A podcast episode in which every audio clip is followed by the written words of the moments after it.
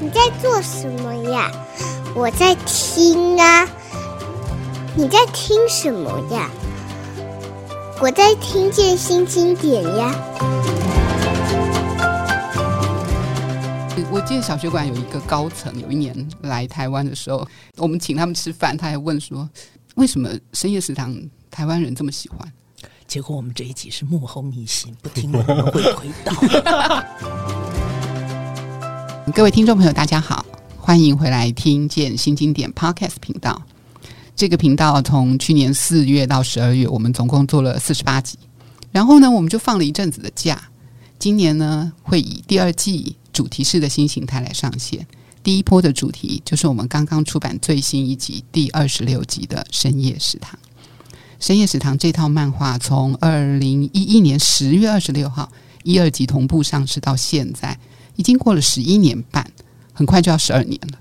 除了那个漫画家安倍夜郎的创作魅力之外，其实这套书的背后还有一群幕后的工作者，还有协助我们的各方的贵人哈。呃，所以从五月十七号开始，每周三会上线，一共上线三集的深夜食堂头条特辑。我们这次会邀请幕后推手跟贵人来跟我们一起聊聊，以及呢，每一集的最后会有金马影帝莫子仪为我们口播深夜食堂的里面的故事。我是新经典文化的副总编辑梁心瑜，今天在线上除了我之外，还有深夜食堂粉丝团的资深店长博昌。各位听众朋友，大家好，我是博昌。我大多时候是深夜食堂粉专的小编，也就是为大家服务，然后在这边呃跟大家搞笑的博昌。我都说那个小编是自称，我们不好意思叫你小编，所以我就叫你店长啊。除了我跟博昌之外，今天我们请到一个，坦白说，我们应该早就要请他了，但是 好不容易今天终于有机会请他第一次来上我们的那个听见心经点的节目啊。是深夜食堂这一套书非常非常重要的人，他的是这个书的推手，也是这个书到现在为止每一集的翻译。丁世佳小姐，丁姐好。呃，听众朋友大家好，我是丁世佳，很高兴大家能够喜欢这套作品，让它得以延续到现在。丁姐除了是译者，她也懂料理，而且她也懂吃，所以她其实是非常非常适合来跟我们聊深夜食堂的人。我们这集有个主题。就是深夜食堂，其实有很多菜是大家觉得很简单，或者是我们是耳熟能详的，但是也有另外一些是看名字猜不出来是什么的料理。这么难的东西，我们就要请这么专业的丁姐来帮我们解答。但是，我想先请丁姐来跟我们回溯一下，十一年前、十二年前，你怎么会想到要跟我们推荐深夜食堂啊？其实我本来是英文译者出身的。不过现在大家好像都差不多忘记了啊，那个有英文书要翻译同意也麻烦。不不不不不，这个这个这个不是我的本意，我的本意是因为原来是做英文的，但是闲暇时间我也自修一些日文，然后接触一些日本的动漫啊、戏剧啊，所以我。自己看到深夜食堂安倍老师的日文版的时候，我就觉得这套漫画很有意思。那因为我跟新经典的各位美瑶啊、新宇啊、博昌啊，都是嗯合作很多年的朋友。所以那个时候，新经典还没有出过漫画这种东西，大家都觉得新经典是个非常文学的高大上的出版社。但是我看到这套漫画，我觉得挺有意思的，我就心想，是不是能够将它翻译成中文，介绍给大家，让更多的人，让华文的阅读群众也能够看到安倍老师的故事呢？所以，呃，我就做了这个其实有点不太好的事情，那就是我自己将漫画的第一集，就是红香肠，这个我印象非常非常的深刻，我将它印了下来，然后我自己翻译了其中的内容，然后我自己 PS 签了字，把它变成一个中文版。的 PDF，然后我寄给美瑶说：“美瑶，美瑶，我发现了一个我觉得很有意思的故事，你要不要看一看？”然后我就把这个盗版翻译的档案 寄去了。然后美瑶看了，竟然觉得哎不错耶。然后经过跟新经典同仁的讨论，呃，最后决定拿下了这套漫画的版权。嗯，所以这就是很多很多年以前我们最早开始这套漫画的故事。但是当时打动你的是什么？当时打动我的是第一个，他的画风。并不是那种呃，大家所谓习惯的美型的漫画，嗯，对不对？你看每一个人物都不是那种眼睛大的，里头好像装了非常多星星或者是月亮的，也不是美少女，也不是帅哥，啊、呃、，you know，也没有变身，什么都没有。但是他讲的故事是，嗯，怎么说？应该是大家都能够有所体会的，不管是男女老少。就是这些故事中，总有一两篇能够戳中你的，所以我看了觉得，嗯，这套漫画或许适合我熟悉的编辑朋友们，大家一起来开发，一起来呃研究，怎么样感动更多的人。那这是我当初看到这套漫画觉得不错，想要推荐给出版社的一个缘由。好，刚刚丁姐说的几个重点哦，刚好是我们接下来大概有一年多的时间的努力的过程。第一个事情是，嗯，我们新经典当时没有出过漫画，这件事情在日本的小学馆授权的时候，他原来第一时间是不考虑我们的，对吧？这本书的确，它的版权取得其实已经超出我们的经验，主要是因为呃，实验室长这套漫画，那在日本其实它有自己的成规在进行授权的，所以小学馆的确在第一时间，呃，据说啊，因为我们也是后来跟当时的版权人员比较熟了，所以他透露说，其实当初的确是在各大漫画出版社，他有努力去推，然后没想到，一方面是漫画出版社好像大部分都。呃，不太理解这样的作品，那可能跟刚 画风、呃、对画风，刚刚丁姐提到的画风这件事情是有关的。它的确是非典型的漫画，所以其实在这个就是刚刚说的那个小学馆的版权人员，他大概想了很久，就我们递出去我们提案之后，他大概真的 hold 了一年，才后来决定跟我们合作。对，所以在这里我想要说，我为什么要推荐给新经典？就是因为我觉得这不是，就是我现在说的是十二年前，OK，就是十二年前台湾的漫画市场以及那些大漫画出版社，他们都没有出过类似的作品。就是一看眼睛里没星星，那基本上就先就到到后面去等着。那所以我觉得不一样的画风，不一样的故事，不一样的走向。本来就应该找一个不一样的出版社来做，那刚好又是我熟悉的出版社，所以在日本方面他们会有犹豫也是真的，因为在此之前他们完全不觉得这套漫画可能会有华文市场，有人去提了。他们就设法去推了，然而没有任何人表现出兴趣。已经是十二年前了，我现在说应该没有关系了，不会有别人想要来暗杀我吧？暗杀我也得不到什么。所以你说的好像在小学馆工作过一样，对，活灵活现。我但是，但是我觉得我说的应该是没有错的，应该是没有错的，因为从各方其他的消息得知，you know，我们池子就这么大嘛，那出版界这个。低头不见抬头见嘛。我记得有一年我跟博昌出差的时候，还有日本有另外一个出版社，就不是小学馆。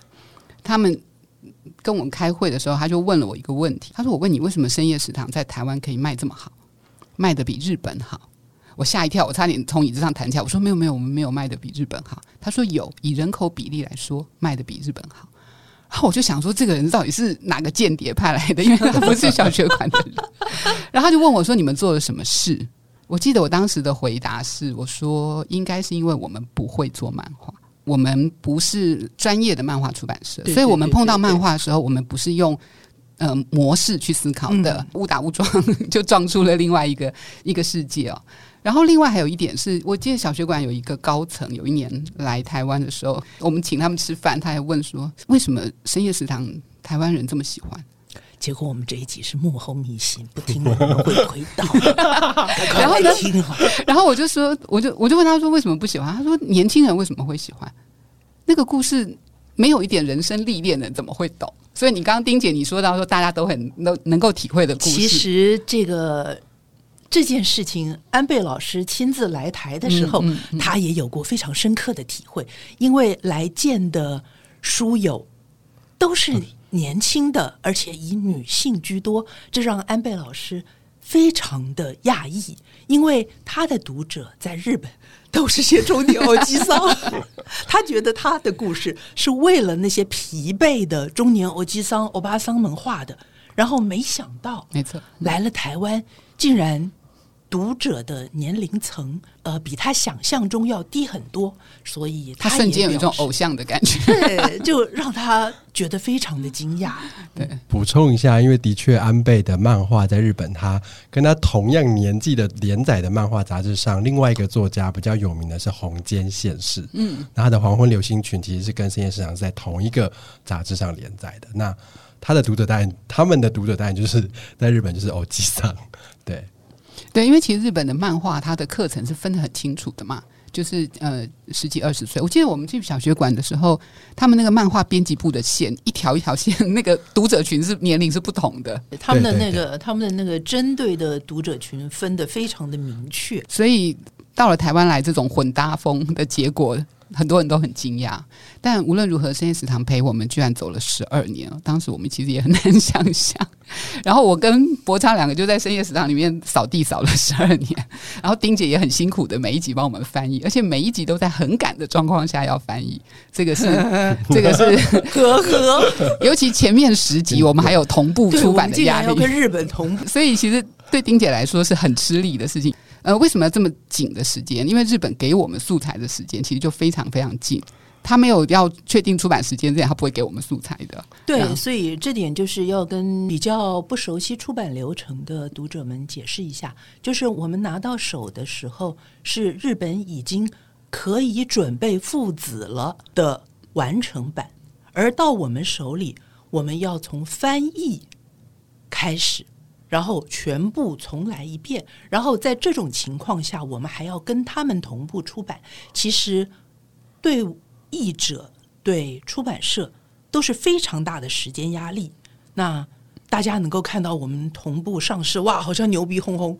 其实 背后是压榨了大家的，而且我们还要生出那种各种行销案，日本是没有的，还要生出行销案、企划案，有时候还要甚至配合做周边。对哦，而且我们还要送审，我们不是做完就可以了上架，我们还要 送，还要给日本审核。那日本人其实是非常龟毛的，就是他们要看你。做的怎么样？他们甚至还说，他们要去找会中文的人来检查你是不是有翻译的这个那个，然后他们觉得可以了，然后才说 OK，你们中文版可以出版。然后在各种条件限制以及压力下，我们都还能够同步出版，我觉得是一件非常了不起的事情。拍拍手。但是丁姐啊，我想要问你，那个翻译《深夜食堂》漫画，跟你其他的翻译经验里面来说，《深夜食堂》有没有什么特别难翻，或者是特别要考虑的点呢？翻译的话，我翻过各种各样的东西，我也翻过影视的，嗯，我也翻过小说，我也翻过诗歌，长篇、短篇都有。但是漫画虽然不是第一次，但是商业作品的漫画，呃，《深夜食堂》确实是第一次。那在翻译的时候，比较不一样的地方是，第一个你要考虑漫画的格子的大小，对，这就像你做影视字幕，你要考虑它一行有几个字，嗯，然后看是不是要分段，对，是一样的道理。就是你每个不同的作品的呈现，在翻译的时候，你要有不同的考量。就是同样的一句话，原文是这么说的。但是你翻译过来，你可以有各种不同的说法。然后你看你需要的情境，不只是语义，而还要看你外在的限制，比方说漫画的格子，或者是影片的字幕的长短，你要依照这个另外的格式来调整你的翻译。那深夜食堂对我来说比较麻烦的一点，就是它会出现很多平常不居住在当地的人不太了解的食物和食材，而且他甚至还自己创作很多他自己的菜色。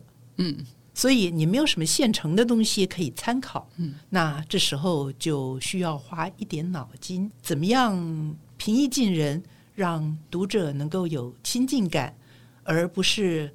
你把它搞成一个哇，看起来好像很专业，好像什么三星的米其林才会有的东西，那就完全跟深夜食堂 是嗯背道而驰了。我们最后会听那个莫子怡帮我们念的深夜食堂故事，但我下次如果再做这个，我要叫丁姐来念，她实在太太有表情。您可以请我来念，我确实有有声作品，虽然好像没有人听，太好玩了，听她讲话，我们都有一种在看戏的感觉。深夜食堂走到三百六十五道菜了，三百六十五个晚上了。呃，两位，你们这么长的时间，感觉深夜食堂有什么变化吗？变化，嗯哼，一个是画风，就是越来越，应该是说，我觉得漫画的作品原则上都会所谓的越来越成熟。嗯，所以大家如果手边有第一集的话，跟你呃手上再拿出二十六集对照，那我们自己编辑部也很常在讨论说。哎，老板是不是变胖了，或者是老板是不是容貌变了，或者是真由美里面的常客，他是不是变瘦了还是变胖了？对，那我觉得画风这个变化当然很，呃，是一个很大的特色啦。跟刚才丁姐提到的，就是我觉得他有越来越多我们没有看过的菜色了。那我觉得有可能原因是因为，呃，从他一开始画的初衷就是他觉得身边有什么菜，他最近吃到了什么菜，他就把它画进去。那可以理解的是，漫画家可能需要有新的梗，或者是有新的呃菜进来，所以我觉得这几年的深夜场里面的菜，它有一些可能是有呃，就是名字你会看起来很奇怪的，或者是可能是很符合趋势的。那我记得像二十六集里面的确有一个，就是他呃前几年在日本很红的，就是他们在讨论纳豆到底要搅拌四百次。日本他们大概每一两每年都会更新他们所谓的饮食的趋势。那我记得我还有一个。印象深刻是，除了这个纳豆要搅拌四百次之外，我记得两三集呃两两三年前也有一道菜叫做金针菇排，它也是一个符合趋势的。那我觉得就是我刚刚说的，这这几年的确有出现在文化上难以翻译的菜色。嗯、对，那我觉得这件事情是蛮有意思的。嗯，对，我们做过一次餐会嘛，然后那一次呃，厨师毛奇特别做了这个金针菇排啊。金针菇排，我自己在家里也做过。你也做？其实不难啊，不难。但是我每次都觉得那块真的可以吃吗？对，那块真的可以吃。所以你要把它看起来比较黑，你知道吗？你要把最底下的那个沾着血血的那个地方切掉，切掉嗯，嗯嗯，然后尽量保留上面它开始长出分支的部分，然后那个煎的其实还不错吃。对啊，而且奶油很香嘛。对对，这让我想起来以前深夜食堂每出一集，我都会自己。做一道里面的料理，然后贴在 FB 上，然后随着它越出越多集，随着一年又一年过去，我就越来越懒了。现在几乎什么都没有做了。哦，说到这个，可以说吗？可以啊。就是我自己试着做的料理里头，我觉得最辛苦的就是樱花松。你知道要炒那个。因为我不用樱花鳕鱼松，对，樱花鳕鱼松，因为我不用食用的色素，色素嗯，所以我用的是鲑鱼，而不是鳕鱼。因为原文用的是鳕鱼，是它是白色的，然后为了要把它染成樱花的颜色，所以就加了红色二号。嗯，OK。但是因为我不用食用色素，所以我就用鲑鱼来炒它，就站在那里 一直炒，一直炒，一直炒，一直炒。因为你不一停不不停的翻动嘛，你要是停下来，它就会扒锅，嗯，然后它就炒不出那个松的那个样子，所以你才知道，如果你经过，那你也是炒成甜的吗？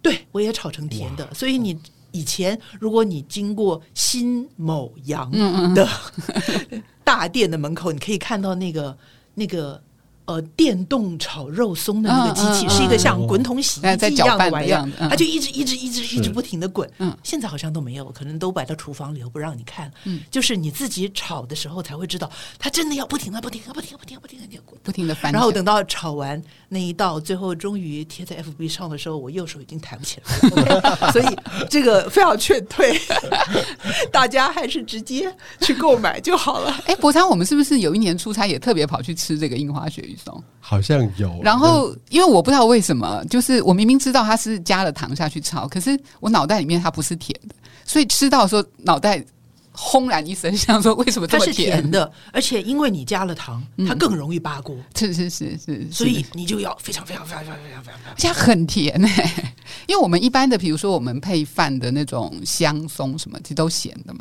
对对啊对啊，所以碰到甜的时候。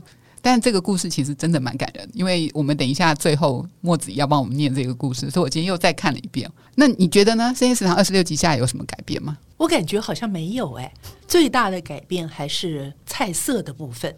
就像刚才博昌说的，不仅顺应了当时日本的流行，还为了要开发新菜色，作者大大跟很多居酒屋合作过。就是呃，某居酒屋在哪里推出了一个什么新菜，然后就提供给他作为内容的参考。其实有蛮多这样的菜色，所以它才会出现越来越多我们听也没听过的东西。呃，这也是一种新鲜感吧。嗯嗯嗯嗯，我觉得挺不错的。对对。那至于画风。我我没有什么感觉耶，老板不是一直都长那样吗？没有没有，你回去看第一集，老板当年真的很瘦，老板十二年前真的很瘦。然后再来是因为这一集二十六集，大家看到书腰会看到我们特别 highlight 的事情是真由美突然瘦一大圈的事情啊。可是我回去因为整理这个准备这个 podcast 的内容的时候，我回去看前面的真由美。我发现他前面一两集的时候，他是比现在的胖还要再胖一圈的。对啊，我不觉得他有瘦很多呀。但有啦，这一集，因为他就在两三页之内一一一层一层瘦下来，所以你很明显。他常常减肥啊，然后减肥的时候就会突然瘦了，然后脸会凹下去。但是在每一集结束之后，他一 结束的时候，他一定又会胖回来。但他这次不是减肥，所以那个到底什么原因，我们让大家自己看哦。嗯、呃，我们这一集的深夜食堂里面，除了跟丁姐聊这个她的她的工作之外，我有一个小的主题，就是这个书里面有很多我们其实看名字看不出端倪的菜。我想要让丁姐帮我们解惑几个这个漫画里面的难解的菜色。一个是酒道，酒道的酒就是我们喝酒的酒，道是盗贼的盗。酒道是什么？丁姐，酒道其实这个。喜欢日本料理的人应该多少都会知道，就是腌制的煎鱼的内脏嘛。一定要煎鱼吗？呃，不一定要煎鱼，也有腌制的像，像呃是什么？是乌贼啊，还是小卷啊之类的东西？但是大部分是以内脏居多。那其实外国人甚至我们平常也不怎么吃鱼类的内脏吧。所以这算是比较有特色的一个玩意儿。那呃，这种下酒菜，那因为它本身有很重的味道，不仅咸，还你可以说它鲜。但是不喜欢的人可能觉得它是腥，那就看你喜不喜欢。嗯，那所以这种东西吃进去之后，你配着酒，不管是什么酒，不管是清酒还是烧灼还是啤酒，反正你就配着酒精类的东西下去，就感觉特别的顺口。美食或者是说食物这种东西，其实是很奇妙的一件事情，就是你单独吃它。跟你配着一个什么东西吃它，嗯、你吃进去的那个味觉是会有所变化的。嗯嗯，嗯，OK，所以嗯，所以也不用什么五星级三星级料理才能够品尝到所谓美食在口中的变化。你用非常普通的东西，比方说，为什么酒道很下酒？它为什么叫酒道？就是因为它是一个下酒菜，就好像有小偷来偷了你家的酒一样。你一旦端出这个玩意儿，那个酒就呜、哦、就消失不见了。哇，这样很好记。所以这个东西就叫做酒道。那它需要很新鲜的内脏吧，对不对？因为因为鱼的内脏是一个很容易变质的东西，呃呃、海鲜类都是一个非常容易变质的东西。有很多海鲜是，如果它不不是活着、活活的被 料理的话，嗯嗯、是吃起来。的味道是差很多的，所以像内脏这种东西特别容易腐坏，嗯，当然需要立刻的处理。其实啊，我觉得是因为像鱼的内脏这种东西，我们都知道日本民族性，我觉得普遍是很节俭的，嗯，一个民族，嗯，然后很不愿意浪费，暴殄天物，很不愿意浪费，因为他们觉得食物不管是荤的或是素的，都是为了你献出了生命，所以我们不能够浪费它。嗯，所以像酒道这种东西，我觉得是因为一开始我我我乱说的哦，我没有没有去研究它的起源。你的但是我你的你的我的理解是因为觉得丢掉了很可惜，嗯，所以我们来试图保存它。那最容易的保存方式就是盐嘛，就是盐渍嘛，嗯，所以就形成了这一道。出乎意料的，不仅可以保存，而且很下酒下饭的这么一道菜。嗯，两位吃过吗？我吃过，真的好吃吗？嗯，就很咸哦，下酒就对，所以它很适合配酒。咸，我觉得配白饭也不错啊，配白饭，配白饭也不错，嗯，应该比樱花雪鱼松配白饭好啊。那是因为你不习惯吃对对对对对。好，除了酒道之外，还有一个东西是呃。那个念碑还是念毕啊？俾斯麦风啊？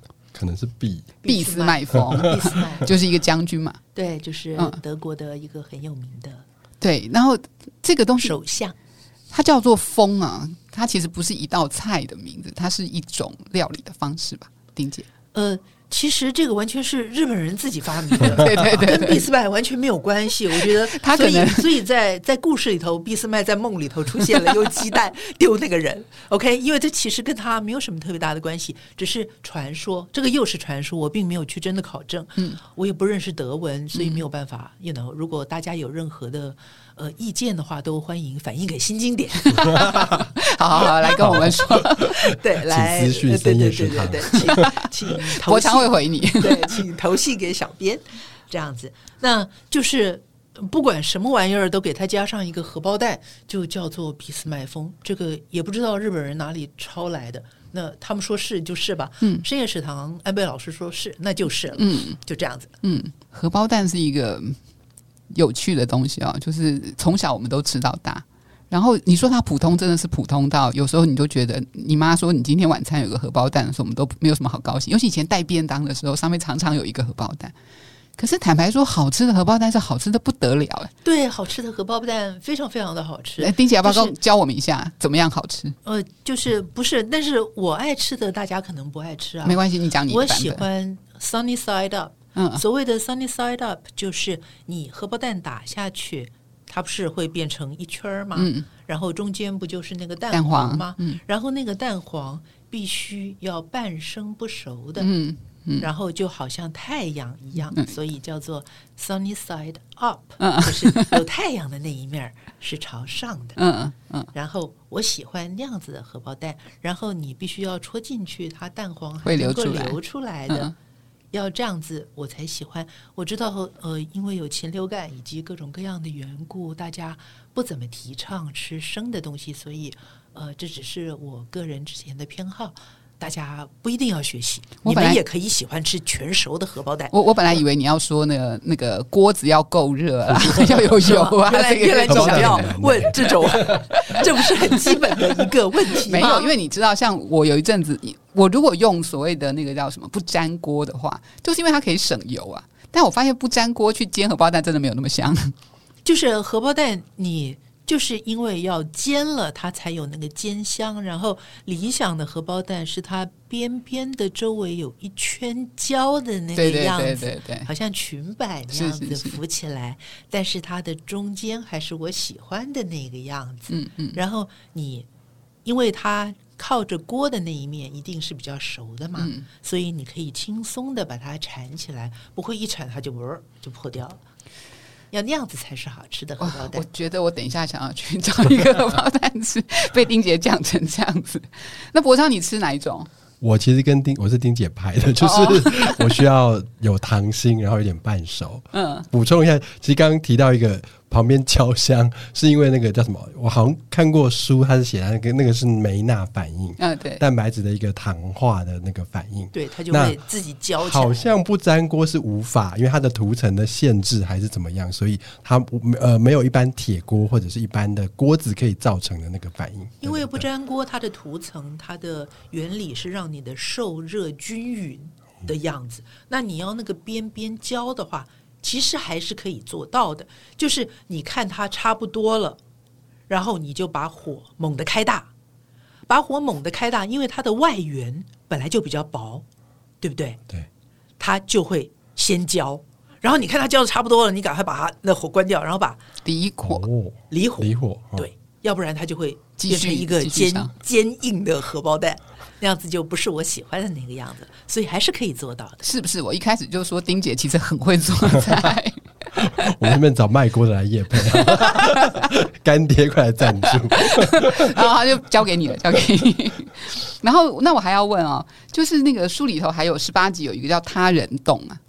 他人冻是什么？我们吃我们吃什么亲子冻？呃，亲子冻大家都知道嘛，就是鸡肉和鸡蛋，然后铺在饭上，因为鸡生鸡蛋，所以就是亲和子就变成亲子冻了嘛。是，但是有时候在呃居酒屋里头不用鸡和鸡蛋，而用其他的肉类来取代鸡肉。那比方说用牛肉来取代鸡肉的话。就叫做开化洞。那为什么叫做开化洞呢？开化，这是表示日本的石文化的开化的一个过程。因为在贝利来日本，贝利贝利贝利知道是谁吧？就是驾着黑船来的那个美国人。我们好认真听，他叫做贝利。OK，他在幕府的时代驾着黑船来，叩叩叩，来敲了日本的门。那贝利来了之后，黑船来日本之后，日本人才开始吃牛肉，才开始了开化。所以用牛肉取代鸡肉做的亲子冻就不是亲子，因为牛和鸡蛋风马牛不相及，风马鸡不对，风牛不是一家人。总之不是一家人，就是一个。开化的象征，因为他们开始吃了牛肉了，所以用牛肉和鸡蛋来做，就变成开化冻。那用其他的肉，除了牛肉之外，猪肉来做也可以。那店里叫做他人冻，因为猪跟鸡也没有什么关系，完全不是亲子。所以就是别人了嘛，啊，日文的他人就是别人的意思，意思，所以就变成了一个别人的洞，路人洞，差不多的这个意思，差不多了。OK，那深夜食堂二十六集啊，最新的这一集里面有一个故事，我觉得很可爱啊，我不知道丁姐你是不是也喜欢呢？然后料理的名字也很很美，因为这个男主角经常一个重复的台词，就是你不觉得美水晶这个名字很美吗？对，其实二十六集我最喜欢的就是这个，也不知道算不算渣男吧的这么一个故事，就是他会带着想要追的女孩子到店里来点梅水晶这道菜，梅就是梅花的梅，水晶就是大家知道的那个水晶，这个名字真的听起来。很美，对不对？你如果不知道它是什么东西的话，你光看“美水晶”这三个字，脑子里应该就会浮现各种各样。我本来以为是甜点的印象，嗯、对，你会觉得好像是什么洞洞之类的、嗯、晶莹剔透的东西，可能是洞洞啊。结果它确实也算是晶莹的东西，没错，算是半透明的东西，没错。然后他会问这个男主角会问他带来的女伴说：“你不觉得梅水晶这个名字很美吗？”可以告诉我们听众朋友，梅水晶结果到底是什么？梅水晶其实是用梅子、梅子酱，嗯，拌鲨鱼软骨。哦，OK，一定要鲨鱼的吗？这里又是我觉得日本人非常善于利用所有的好像是废食材的这么一个玩意儿。日本人很喜欢吃各种各样的软骨，嗯，鲨鱼软骨算是比较高档、比较难以取得、成本比较高的。那用这种东西来拌梅子酱，那因为软骨本身是。半透明的，有一点晶莹剔透的意味。那软骨是烫过、烫熟这样子吗？是软骨难道是生的吗？没有，没有，它不是炸的。因为我们通常在居酒屋吃的是炸的。我正要讲，对，因为我们通常在居酒屋吃到的软骨都是鸡的软骨，嗯，那既容易取得，然后大家也吃的很习惯，而且就像新宇刚才说的，通常都是炸的，也是一个很下酒的菜。那在深夜食堂。里头，因为要降低成本的缘故，老板自己说的，不是我说的，所以他们的梅水晶是用鸡软骨混合着一些鲨鱼软骨，然后拌着梅子酱来做的梅水晶。所以它是咸的还是甜的？它应该是咸的，因为梅子不是甜的。丁姐，你要不要做一下这一集？你提供鲨鱼软骨，我去找，我去找，我去找。我们就是不断的那个开功课来为难我们的译者大人。其实这个没有什么，没有什么，没有没有没有技巧可言吗？没有什么技巧可言，你就把软骨煮熟了，切切，然后拿个梅子酱拌一下。我可以提供你鸡软骨，还有梅子酱。OK OK，梅子酱，这个这个做起来没有什么难度。好，呃，这个故事有意思的部分就在于。你不觉得梅水晶这个名字很美吗？哦，我们的声优丁世佳小姐 今天这个充分的展现了她的声音表情的特质。我下次一定要想办法。呃，我觉得，我觉得这一句话才是这一篇的灵魂所在。那至于内容的话，请大家一定要去看。好哦，我们这一集就先聊到这里。今天要谢谢丁姐。然后也谢谢博昌，但是呢，谢谢大家。嗯，但是在结束这集 p o c k e t 之前呢，我们要来重温一下金马影帝莫子仪为我们口播出自《深夜食堂》第八集的《樱花雪与松》的故事。谢谢大家。深夜时分，深夜食堂，欢迎光临。一年一次，老板只会在三月三日晚上。做这道菜，营业时间一到，期待的常客们就陆续出现了。阿岛一进门就问：“老板，有做吗？”“正在做。”这次是小瘦瘦桑。老板，好了吗？马上就好了。今年也有吗？茶泡饭姐妹也来了。有，有，做了很多。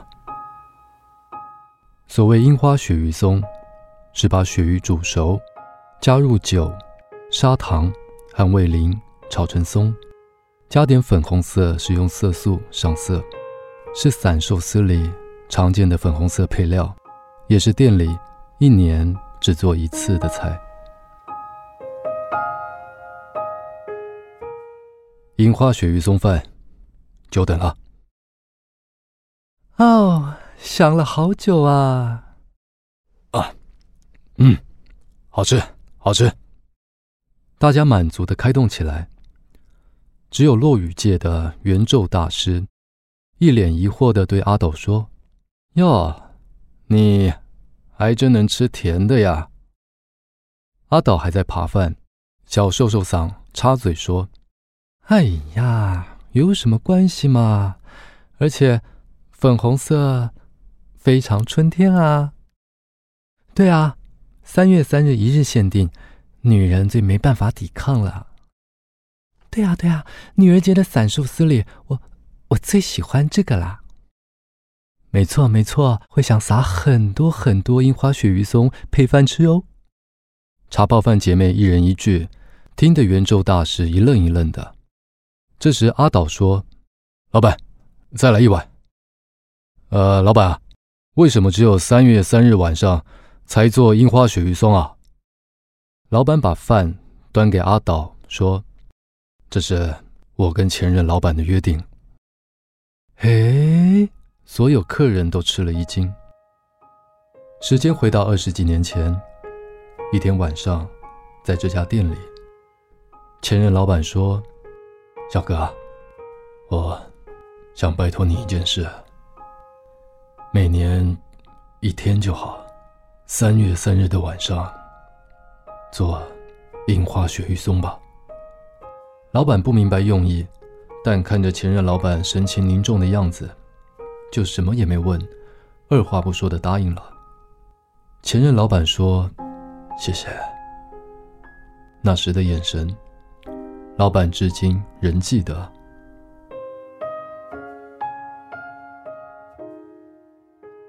圆昼大师问：“就因为一句话？”一直做到现在啊？是啊。阿岛问：“那那位老爹呢？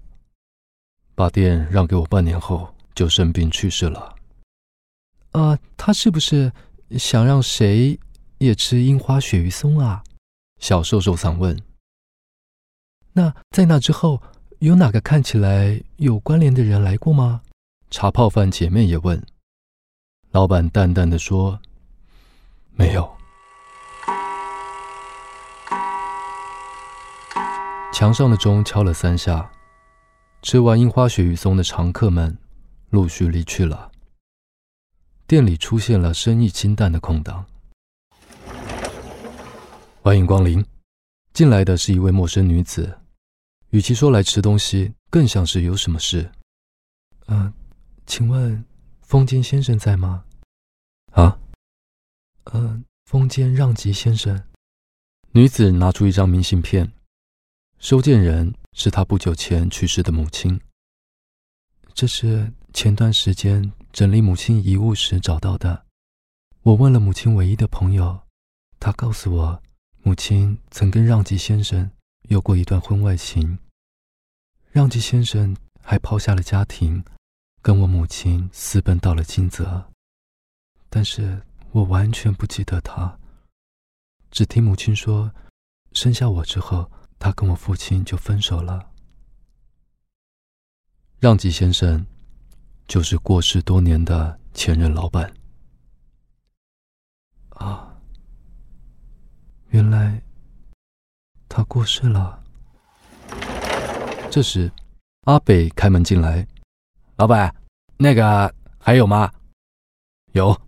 老板转头跟方才的女子说：“失陪一下。”两分钟后，久等了。樱花鳕鱼松饭。老板把饭放在阿北面前。来找让吉先生的女子看到，啊，惊叫一声说：“今天是三月三日，女儿节吧？我们家每年这一天也做樱花雪鱼松。”我母亲非常喜欢。今天是母亲的生日啊！原来如此啊！老板心中二十多年的谜底终于解开了。开店以来，老板始终记得前任老板说：“三月三日的晚上，做樱花鳕鱼松吧。”那遗憾。与恳求夹杂的语气，以及向老板道谢时眼底燃起的希望。两代老板透过樱花鳕鱼松守护着的，是尽管黯淡，也未曾消失的承诺。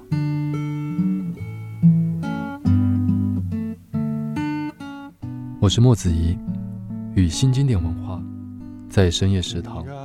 为你安顿日子里的一点寂寞。